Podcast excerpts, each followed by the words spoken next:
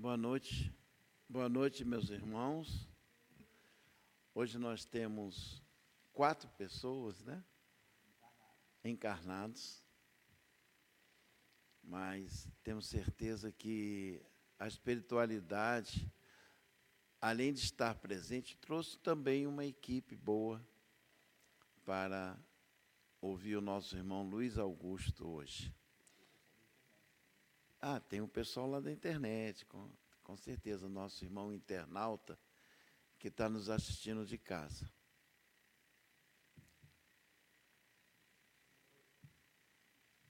Internauta, como assim, Ricardo? Ah, tá. Então, nós vamos é, começar. Nós estamos no Grêmio Espírita atual para Barbosa Lima, em Brasília, na L2 Sul quadra 610. Então, eu estou aqui com o nosso irmão Luiz Augusto, que vai fazer hoje a explanação para nós. Meu nome é Paulo de Tarso. E para que nós é, comecemos as nossas vibrações ante a palestra que vai começar, eu peguei aqui no jornal Brasília Espírita é o jornal desse bimestre, é o bimestre novembro e dezembro. Então, nós é, buscamos na primeira página mesmo, para quem tiver o jornal em casa, inspiração do Natal. Então vamos fazer uma leitura, já que hoje é exatamente dia 25 de dezembro. Ontem nós estivemos com Jesus em casa, foi o aniversário dele, e inclusive tivemos ontem uma reunião aqui, já nos preparando para o Natal de hoje. Então vamos lá. Brasília Espírita, é, o texto chama-se Inspiração do Natal pelo espírito Meimei, psicografia de Francisco Cândido Xavier, o nosso Chico Xavier. E esse texto está no livro Os Dois Amores, Maiores Amores. Os Dois Maiores Amores. É a lição 7, página 34. Então ele diz assim: Meimei diz assim: Ouves a música do Natal e sentes que o coração te transforma numa concha de alegria e lágrimas. É a luz do passado que te retoma o caminho e com ela reencontras Jesus na tela das emoções mais íntimas. Glória a Deus nas alturas e paz na terra. Diante de, to, diante de cada nota da inovidável melodia, tornas ao regaço do lar, pelos prodígios da memória, revendo particularmente os que te amaram, com quem não podes trocar de imediato o abraço do carinho aconchegante. Aqui nesse recanto do pensamento.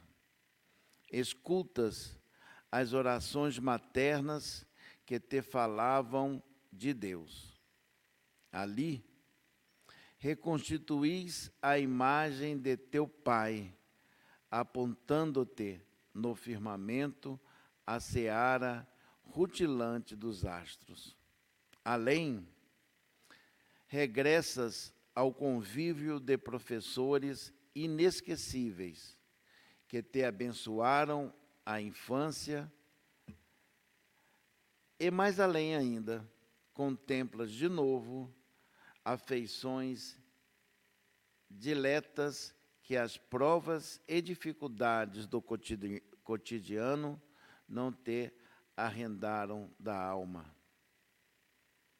O amor refugie em ponto sempre mais alto na trilha das horas. E Jesus nos reaparece a pedir que também nos amemos, a começar daquele que nos rodeiam. Não te detenhas, reparte não apenas a mesa farta, que te emoldura o júbilo festivo, mas oferece igualmente a ternura que te extravasa do sentimento. Se alguém te feriu, perdoa. E se feristes alguém, cobre o gesto impensado com luz da humildade e te farás recuperar o apreço de teus irmãos. Divide o agasalho que te sobre, que te sobre ante as necessidades do corpo. No entanto, esparze a compreensão além dos limites de tuas próprias conveniências. E quanto se faça possível, estende auxílio e coragem aos companheiros caídos nas sombras da perturbação ou da culpa. Natal é Jesus, volvendo a nós, batendo-nos à porta da alma, a fim de que volvamos-nos também a Ele. Descerremos o coração para que o Senhor nasça na palha singela da nossa esperança de paz e renovação. E, enquanto a vida imortal brilha sobre nós, a feição da estrela divina, dentro da noite inesquecível, seja cada um de nós de uns para com os outros, no Natal, em todos os dias, a presença do amor e o amparo da bênção. Meus irmãos, então, é, essa página está na primeira página do nosso jornal, Brasília Espírita. Quem quiser reler, principalmente nosso irmão internauta, pode buscar no nosso site www.atualpa.org.br. Lá no site, além dessa edição de novembro e dezembro, também tem edição, as edições desde 1973, quando nós começamos o primeiro jornal. Então, nós vamos é, fazer a nossa prece inicial para iniciarmos os trabalhos da noite. Deus, nosso Pai muito obrigado por estarmos aqui, por existirmos. Tu, como Criador de tudo, também nos criou. Somos irmãos vivenciando a experiência da terra neste momento e temos outros tantos irmãos experimentando agora a vida espiritual alguns deles aqui presentes. Jesus, o teu apoio, as tuas bênçãos nos fazem prosseguir avançando no teu caminho para que possamos ser homens melhores a cada dia. Atual para nosso mentor espiritual, todos os mentores da casa, que com certeza vivem conosco a emoção do dia de hoje. E que aqui na terra comemoramos o dia de Natal, do nascimento do nosso irmão Jesus. Muito obrigado por tudo, que as bênçãos cheguem a cada um de nós e que inspire o nosso irmão Luiz Augusto na sua explanação de hoje. Que assim seja. Bem, meus irmãos, então hoje, nosso irmão Luiz Augusto, que já está ali levantando, fará a explanação da noite. Boa noite, meus irmãos. Sejam bem-vindos à Casa de Atualpa, tanto presencialmente quanto pela internet, tá? e aqueles irmãos também que estão no plano espiritual, que a gente sabe, e se tratando né, de uma casa espírita, que temos também uma assistência né, dos irmãos que já estão desencarnados. Bom, o tema de hoje é quem são meus irmãos. No Evangelho segundo o Espiritismo, lá no capítulo 14, honrai vosso pai e vossa mãe, tem lá né, uma página, uma passagem, que é uma explicação sobre é, é uma história que Marcos e Mateus contam sobre uma das atuações do Cristo durante a sua pregação. Então, encontrava-se o Cristo pregando na casa de uma determinada pessoa, que não está explícito aqui, e as pessoas que estavam assistindo a pregação do Cristo se aproximaram de tal forma que a casa ficou lotada e não tinha lugar para mais ninguém. Né? E nesse momento chega Maria e os irmãos de Cristo, por parte de José, porque José já era, já tinha uma certa idade. Então, avisam para o Cristo o seguinte: Senhor, a sua mãe e seus irmãos estão aí fora. E ele vira para a população e fala assim: quem, são minhas, minha, quem é minha mãe e quem são meus irmãos? Então, no primeiro momento, se nós levarmos ao pé da letra né, essa resposta do Cristo, vamos cair em contradição, porque ele mesmo fala: honrai vosso pai e vossa mãe, em determinado momento. Só que nós precisamos levar em conta que o Cristo, em todos os momentos que ele tinha oportunidade, ele estava ensinando alguma coisa. Ele estava aproveitando as oportunidades do que acontecia tá, no dia a dia para ensinar. Então, o contexto daquela reunião, com certeza, ele ali falava sobre a parentela espiritual e a parentela corporal. Então, quando chega Maria e os irmãos, que era sua parentela corporal, ou seja, aquelas pessoas que nasceram no mesmo lar, que tinham uma consanguinidade, ele queria mostrar àqueles que estavam ali assistindo a pregação dele que todos merecem a consideração do Cristo e do Pai. Quando eu falo todos, não só a parentela corporal, mas a parentela espiritual. Ou seja, aqueles espíritos que comungam de ideias, valores iguais aos nossos. E não necessariamente nessa encarnação nasceram na nossa casa lá de quatro paredes. Então, todos, sem exceção, merecem amor e consideração. O Cristo, quando ele vem né, trazer suas palavras, pregar para a gente, ele vem principalmente falar do amor.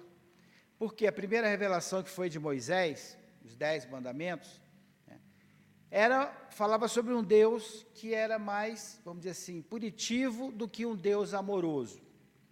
Talvez naquela época a necessidade da, da população fosse de alguém que impusesse aqueles mandamentos como se fosse um Deus né, que estivesse é, colocando né, uma punição para aqueles irmãos. E Jesus Cristo vem e fala o seguinte: resume os dez mandamentos em dois.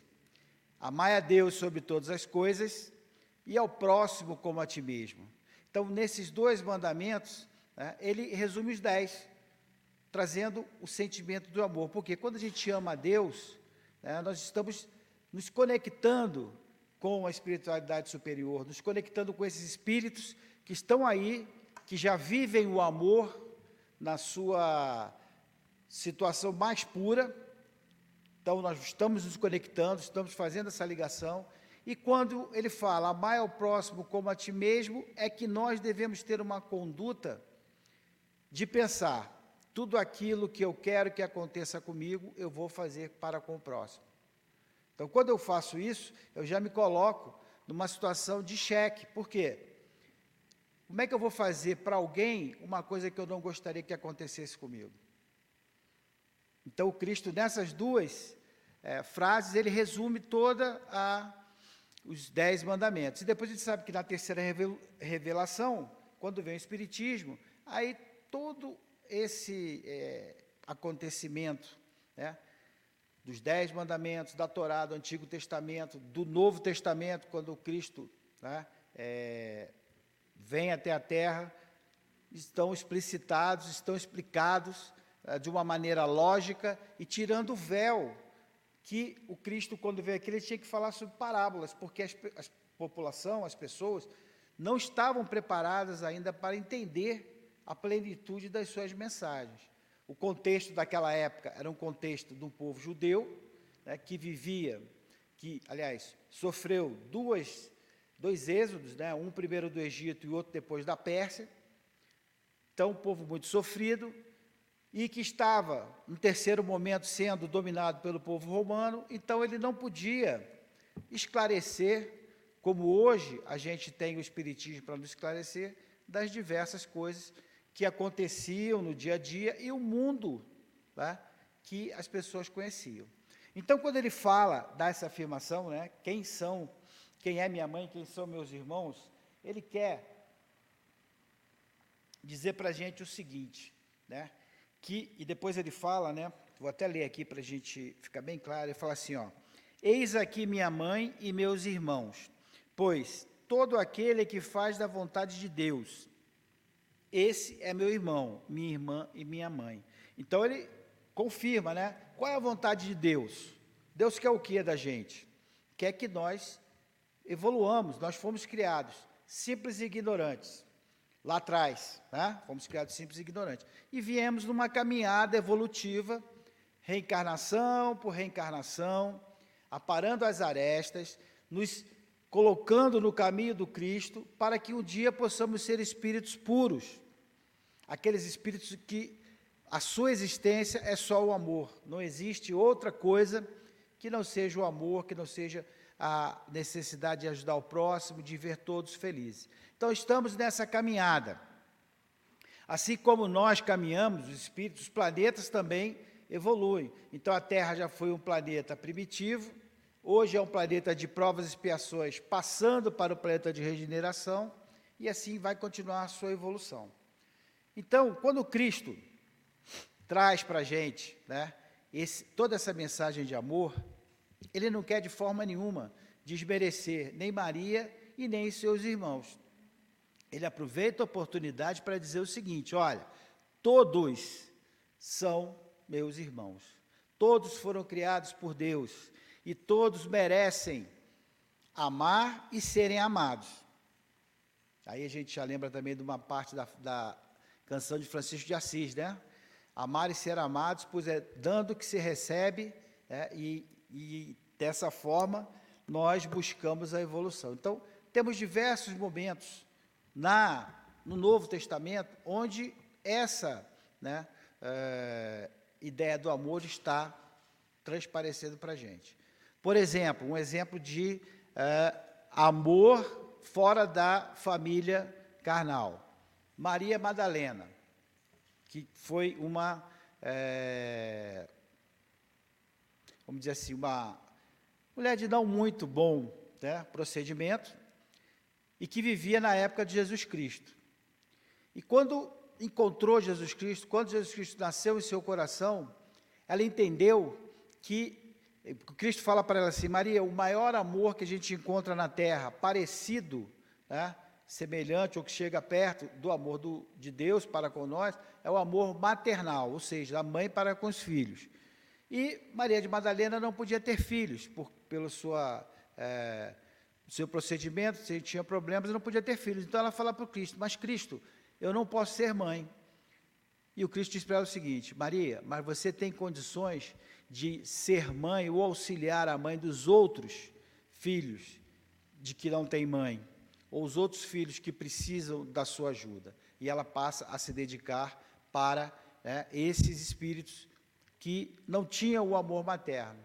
Então, um exemplo de amor de uma família né, espiritual que se formou. Então, não há necessidade de a gente ter, né, na nossa, pelo contrário, a nossa família né, material que a gente encarna normalmente, ela é um laboratório onde nós vamos resolver problemas, né, onde nós vamos trabalhar com aqueles irmãos que estão ali encarnados mesmo, sobre o mesmo teto, para resgatar problemas do passado. Às vezes são espíritos afins que reencarnam para ajudar um terceiro ou um quarto. Então, é uma química que nós precisamos entender. Tá? Normalmente, aí vamos falar da família tradicional, né? o pai, a mãe, os filhos. Quando o casal está lá na espiritualidade, né? Ele faz o planejamento da sua reencarnação e normalmente né, se delimita os filhos que virão encarnados, quantos são, tudo isso aí é planejado.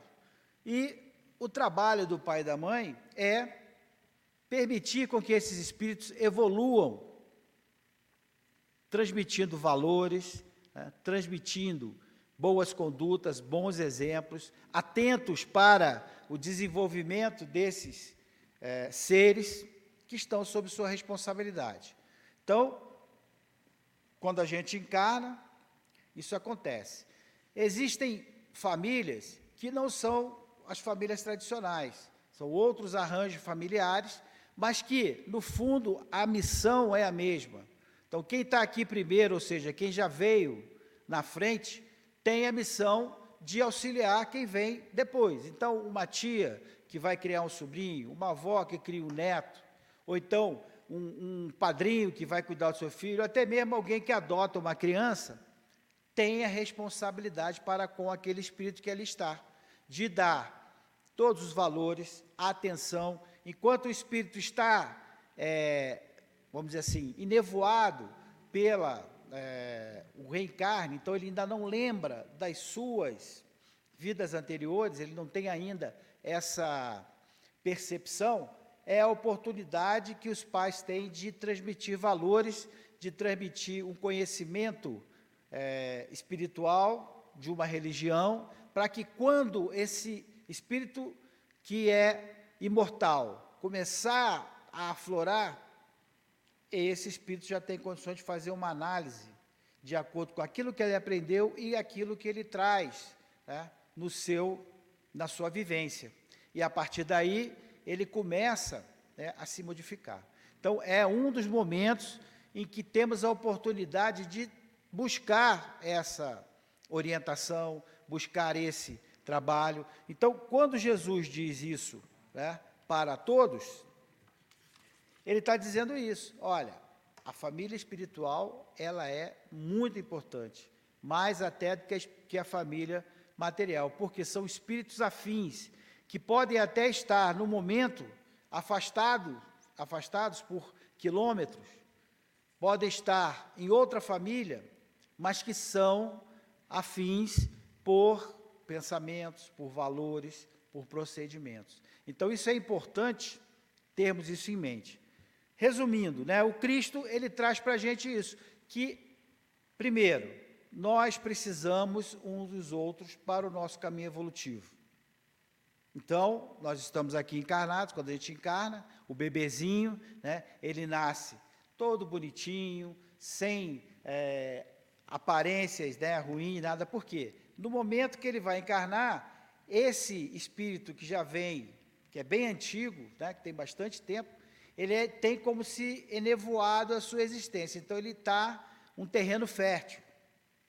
Para quê? Para que os pais possam, até a sua adolescência, que é o período em que ele está se ajustando, né, possam plantar né, ou fazer né, esse canteiro de uma forma que quando ele vier na adolescência normalmente, com né, o espírito antigo retoma, né, na sua totalidade o corpo, ele já vai ter valores, ele vai ter um conhecimento que vai ajudá-lo na hora da decisão, na hora que ele tiver que optar se vai fazer uma coisa ruim ou uma coisa boa, ele já vai ter né, aquela, aquele embasamento que os pais deixaram. Ele vai lembrar assim, poxa, mas meu pai falou que isso aí não é uma coisa boa. Ou então, lá na aulinha né, do, do Espiritismo ou no Catecismo da Igreja Católica, eu aprendi com a tia que isso não é uma coisa boa, né? não é uma coisa boa para a gente fazer. Então ele já começa a se questionar sobre isso. E nesse momento o nosso guia espiritual também atua, ajudando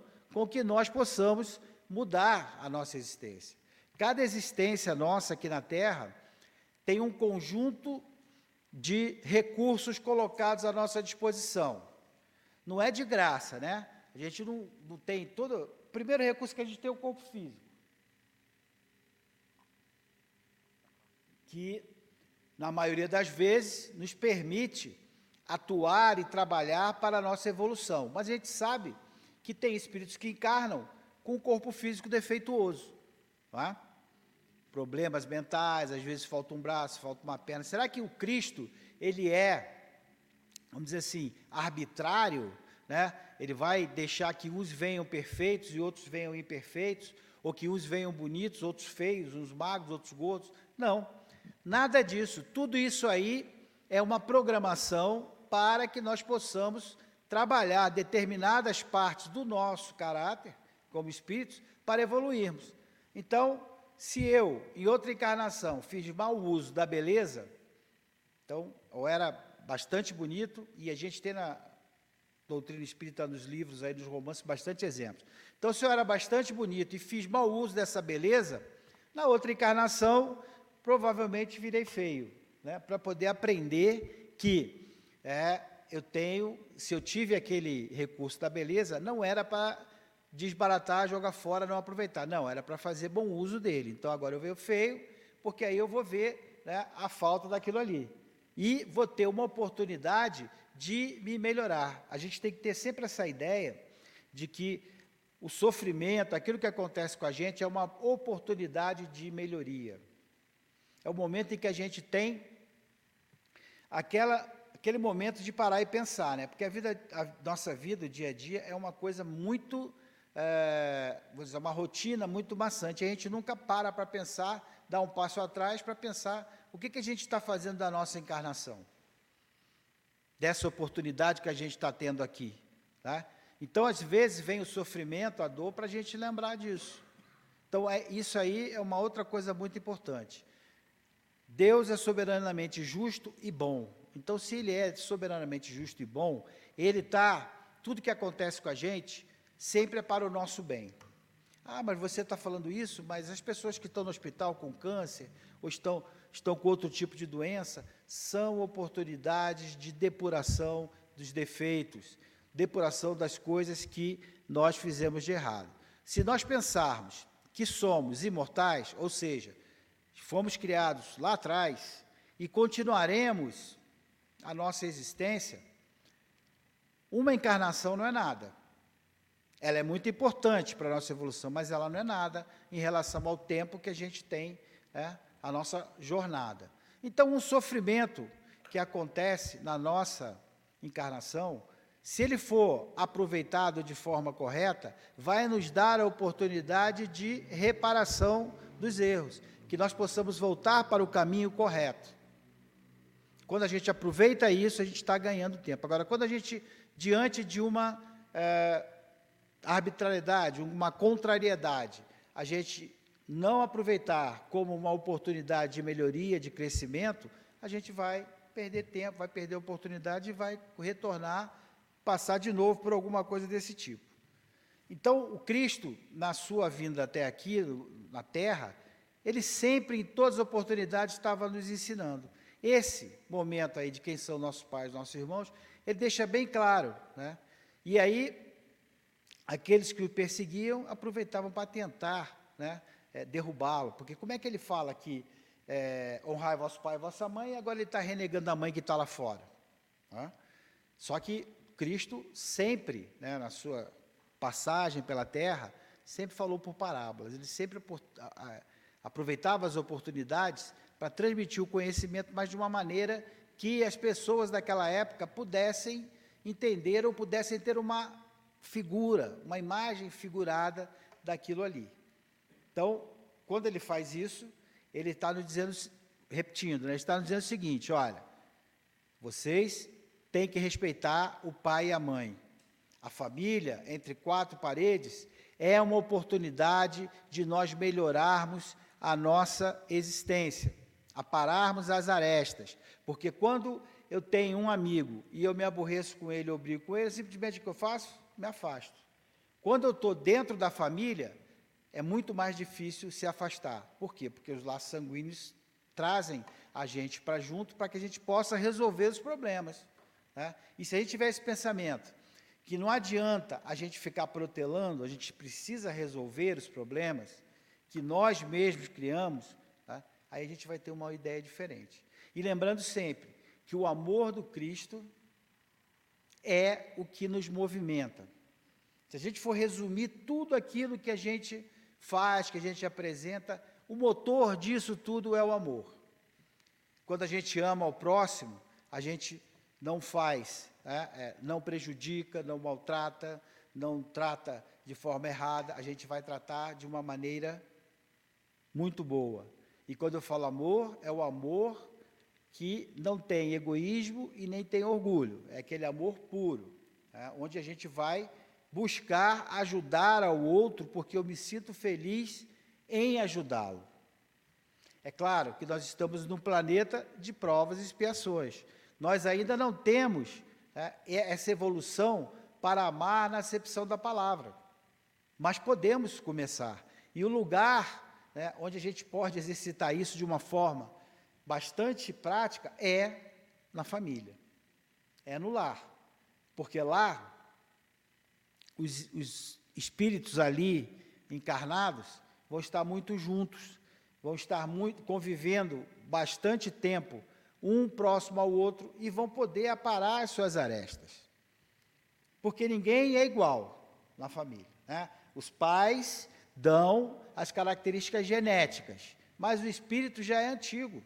O espírito que vai encarnar aquele corpo que foi formado ali, ele já é antigo, já tem bastante tempo. Então, o pai e a mãe pode fazer o quê? Auxiliar na jornada daquele espírito, naquela jornada que ele vai encarnar naquele momento. Então, eu tenho essa responsabilidade de, pelo menos, ajudá-lo a passar pelas suas provações. É claro que cada um vai passar pelas suas provações. Eu não vou passar pela aprovação do meu filho. Ele vai passar pela aprovação dele. Agora, o que eu posso fazer é dar um travesseirinho para ele, colocar na sua cruz. Tá? Cada um carrega a sua cruz. Mas eu posso ir lá e colocar um travesseirinho para ajudar. Tá? Dar condições para que ele possa carregar a cruz dele. E isso aí nós fazemos. Agora, cada um carrega a sua própria cruz. Por quê? É fruto daquilo que nós fizemos é consequência dos nossos atos. Então, a primeira coisa que a gente precisa entender é que somos responsáveis por aquilo que fazemos. Então, a colheita é livre, ou contrário, o plantio é livre, mas a colheita é obrigatória, ou seja, tudo que eu fizer vai ter consequências e eu tenho que responder por essas consequências. Não vai ser meu pai, não vai ser minha mãe, não vai ser meu filho, não, serei eu. Então, isso é uma coisa que a gente precisa ter em mente. Por quê? Tudo que eu fizer, eu vou responder. Não adianta é, eu comprar, né, fazer, construir uma catedral. Não adianta eu doar, né, comprar um pedaço do céu. Nada disso vai adiantar. Eu preciso, sim, trabalhar para resgatar. Agora, eu posso resgatar essas consequências dos meus atos trabalhando, amando, sendo né, uma pessoa que vai aliviar o sofrimento dos outros. Então, nós temos essa oportunidade de trabalho. Não é só sofrimento, não é só. Não. Eu posso trabalhar para resolver né, esses meus problemas ao longo da minha existência. Tem uma historinha que diz né, que tinha um presidente de um centro, acho que era no interior de São Paulo, que ele era aquela pessoa é, agradabilíssima, todo mundo gostava dele, era bastante caridoso, ele atendia a todos, era assim um, um exemplo. E em determinada época lá ele sofreu um acidente e perdeu alguns dedos da mão. E o pessoal do centro ficou desconsolado. Como é que seu fulano, que é um exemplo a ser seguido, que é a personificação do bem, da caridade, sofreu né, um acidente. Mas o Cristo não está tomando conta, Deus não é justo. E aí, na reunião mediúnica, veio a comunicação dizendo o seguinte: esse seu fulano de tal, em outras encarnações, era um feitor de escravos. E muitos escravos perderam o braço na moenda, né, que moe a cana, por ele não dar descanso, por ele não dar o tempo. Então, ele teria que resgatar, né, vamos dizer assim, aqueles problemas que ele causou aos outros. Como ele, na encarnação, nessa encarnação, ele, ele amou bastante, ele foi caridoso, ele trabalhou na sua recuperação, ele perdeu só alguns dedos. Porque ele conseguiu recuperar né, aquele mal que ele tinha feito através do trabalho, do amor e da caridade. Então, observem que nós temos essa oportunidade. Basta que nós, de, nós temos que dar um passo atrás, né, parar um pouquinho, meditar, verificar o que está fazendo, o que, que eu estou fazendo da minha vida.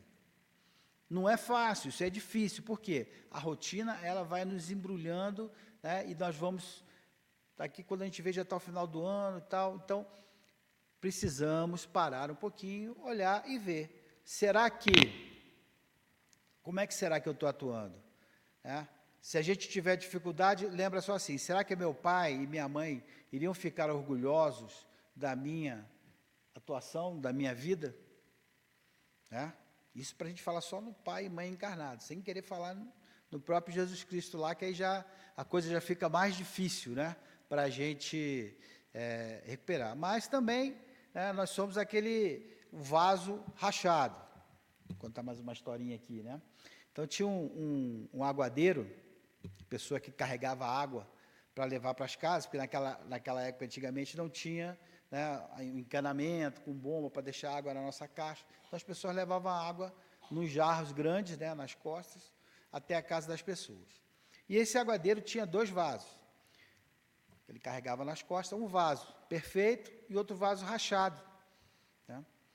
Então ele caminhava, levando a água para casa das pessoas, e um belo dia lá, o, o vaso inteiro falou para o vaso rachado: Olha, eu sou um vaso perfeito, eu carrego a água né, para as pessoas e tal, e você que é um vaso rachado, carrega a água pela metade. Né? E aí o, o aguadeiro falou e falou assim: ó, Olha para trás. Aí o caminho que ele fazia, do lado do vaso rachado, estava todo florido. Que a água que caía do vaso ia regando o caminho e ajudava os outros, enquanto que o lado do vaso, vaso perfeito estava seco. Então, por mais que nós nos achamos sem condições de trabalhar, sem condições de ajudar, nós temos capacidade para isso. Por mais imperfeito que nós, nós sejamos, nós temos capacidade de ajudar o próximo, nem que seja com sorriso, nem que seja é, com amor. Tem né, a nossa família espiritual, que está aí, os nossos amigos, tá? que a gente tem uma afinidade até maior do que a família material. Por quê? Porque nós temos pensamentos que são afins, trabalhamos no bem, procuramos ajudar as pessoas. Então, isso é que é o importante. O que é aquelas perguntas que as pessoas fazem e não tem sentido a sua vida? Então, para que, que eu estou aqui? Né, nesse planeta. Qual é minha, meu objetivo aqui na Terra? Meu objetivo é um só: buscar a evolução do meu espírito. Esse é o objetivo de todos nós encarnados. Então, se nós estamos encarnados, é porque estamos aqui para buscar a evolução do nosso espírito. Agora, cada um tem uma programação, cada um tem uma quantidade de recursos colocada à sua disposição, cada um tem um papel, um script para cumprir. Uns vão receber ajuda, outros vão ajudar, né? outros vão trabalhar, mas todos temos que ter em mente que estamos aqui para evoluir. E lá na nossa família material é aonde a gente começa esse trabalho. Onde a gente começa lá, desde quando o bebê está começando a engatinhar, que os pais orientam, né? Fala que meu filho não bota a mão na tomada que você vai tomar choque, né? Cuidado com a mesa. Essas orientações também devem ser acompanhadas de orientações espirituais.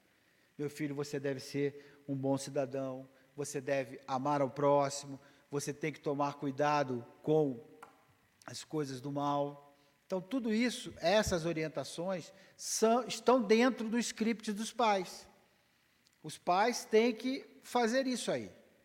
Ah, mas o meu filho não, não, não consegue entender. Bom, aí é a cruz dele, né? Ele vai carregar a cruz. Os pais vão lá e dão um travesseirinho, a orientação, a ajuda, né? Dão é, o caminho a ser seguido. Agora, cada um trilha o seu caminho.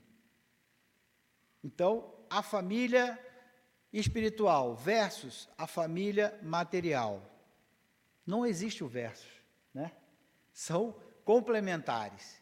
A família material, é, muitas vezes, com é, irmãos que não são afins, mas se tornam afins, sob orientação dos pais.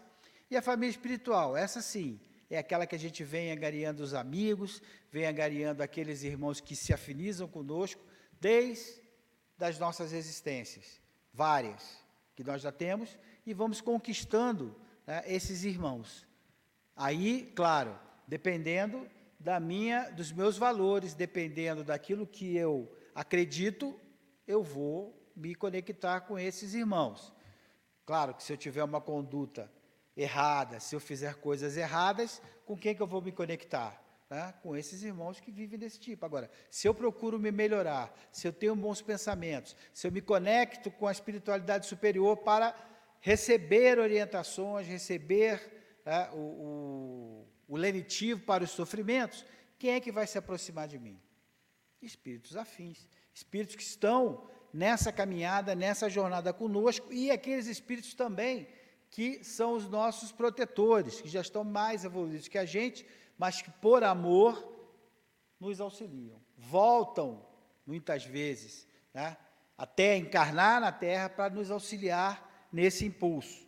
Né, o livro Renúncia, lá do Emmanuel, ele conta né, o caso, só me esqueci o nome da esposa dele, você lembra? Não lembro. Que, Alcione. Alcione, que era um espírito elevadíssimo, que volta para auxiliar o seu esposo. Ela não precisava mais reencarnar, porque já tinha atingido um nível né, de evolução que permitia que ela seguisse em frente, mas ela volta por amor, e aí é o verdadeiro amor para auxiliar o seu marido.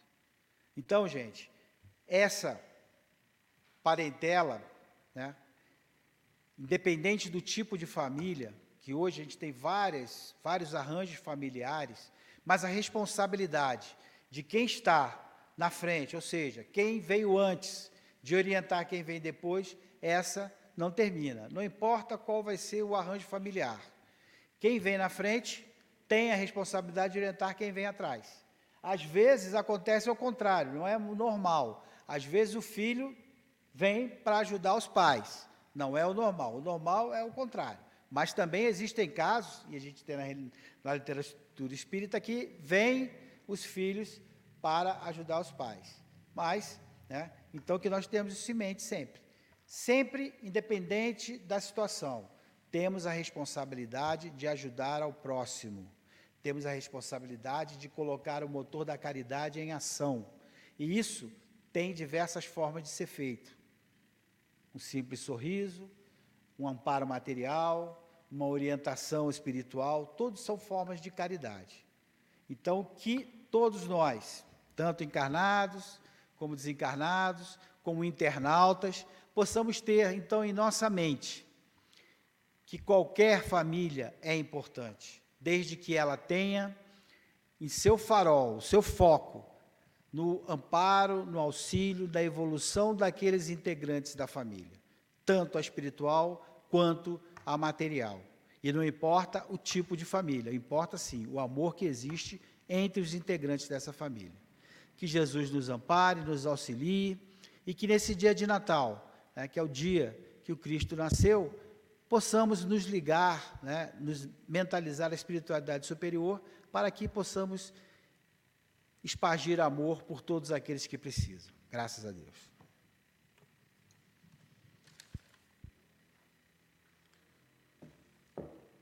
Meus irmãos, é, provavelmente na época do Cristo, nós, quem estava lá, né, nesse momento, não podíamos ser chamados irmãos de Jesus. Estávamos ainda no nosso processo evolutivo. mas hoje a gente já tem muita consciência de buscar essa condição, irmão de Jesus. Então, obrigado, Luiz Augusto, pela explanação da noite. Eu queria dar alguns recados. É, durante esse mês de dezembro, principalmente para aquelas pessoas que não são, não têm a, a, estão chegando a Brasília, ou estão é, muito pouco tempo em Brasília. Brasília é uma cidade que tem uma característica interessante. A raiz das famílias não está aqui em Brasília. Está essa raiz das famílias está em outras cidades. Então muita gente volta, visita, aproveita o, o Natal, aproveita o Ano Novo para visitar suas famílias. O que, que ocorre? Nossa casa acaba tendo recesso de algumas atividades. Então vamos lá. No Departamento de Infância e Juventude, as aulas das crianças, eu estou vendo aqui três valorosos jovens, é, elas, elas foram suspensas agora no início de dezembro e voltam no final de fevereiro. As aulas das crianças e dos jovens. Da mesma forma dos adultos. Todos os cursos.